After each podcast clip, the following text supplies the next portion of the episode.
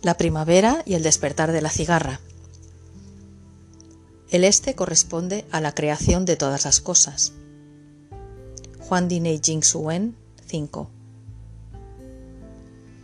Hablar de la primavera es quizás hablar de la vida, pues como veremos en este capítulo, los clásicos nos dicen bastante sobre esta.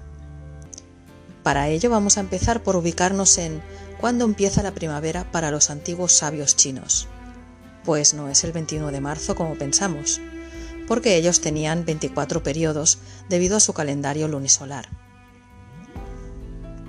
Al observar los 24 periodos chinos, podemos ver que hay una parte en marzo la cual llaman el despertar de los insectos.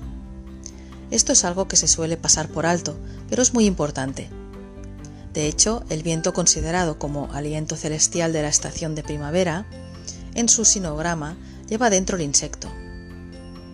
También tenemos otro sinograma, el sinograma antiguo de Feng, en un contexto diferente, donde dentro lleva un pájaro.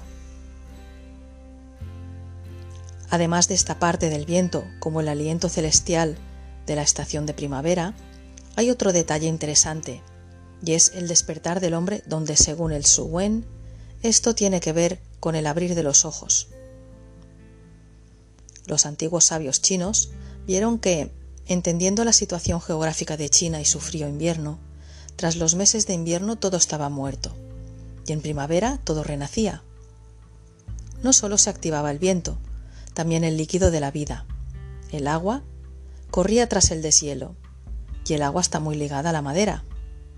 De hecho, el sinograma chino de madera quiere decir árbol. Un árbol da la vida, y para que este árbol rebrote tras un duro invierno, necesita sol y agua, y además el sol hace que el agua se descongele.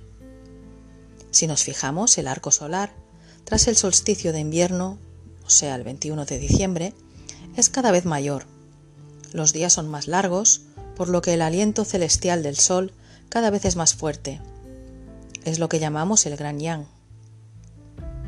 Esto sube la temperatura y es realmente lo que rompe el invierno, y es algo que apreciamos en el tai chi, el ascenso del yang hasta el solsticio de verano, donde de ahí parte la semilla del yin. El agua es descongelada por el sol y ésta fluye desde la montaña para nutrir los bosques y en los árboles se transforma en salvia y en los humanos en sangre. Por ello, el Su en 2 habla de las costumbres que el hombre debe adoptar en primavera, donde ha de dar paseos, ir con ropa suelta y soltarse sus cabellos.